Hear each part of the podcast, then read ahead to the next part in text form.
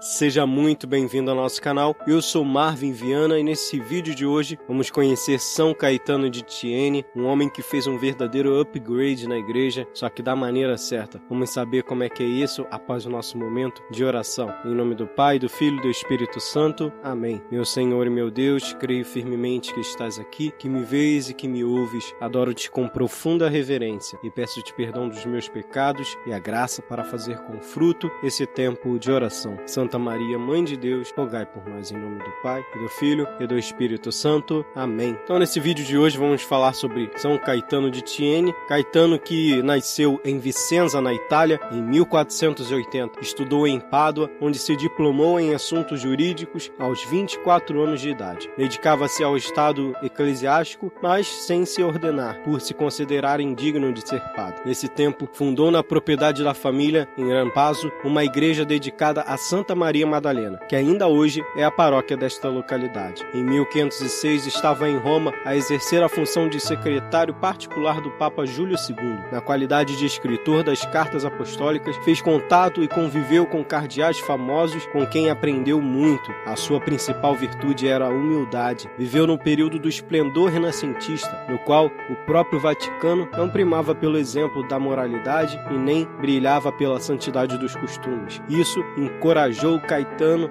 a uma ação reformadora começando por si mesmo. Participou do movimento laical Oratório do Divino Amor, que procurava estudar e praticar as Sagradas Escrituras. Só então, depois de muita reflexão, decidiu-se pela ordenação sacerdotal em 1516. Tinha 36 anos de idade quando celebrou a sua primeira missa na Basílica de Santa Maria Maior. Nesta ocasião, Nossa Senhora apareceu-lhe e colocou-lhe nos braços o menino Jesus. Ele mesmo relatou isso depois acontecimento. Foi para Veneza em 1520, onde colaborou na fundação do Hospital dos Incuráveis. Três anos depois, voltou para Roma, onde com os companheiros de oratório, fundou a Ordem dos Teatinos Regulares, que tinha como objetivo a renovação do clero. Quando o Papa Clemente VII aprovou a congregação, Caetano renunciou a todos os seus bens para se dedicar única e exclusivamente à vida comum. O mesmo ocorreu com o bispo de Carafa, que abdicou também da sua vida episcopal. Anos mais tarde, ele veio a tornar-se o Papa Paulo IV, um dos grandes reformadores da igreja. Quatro companheiros foram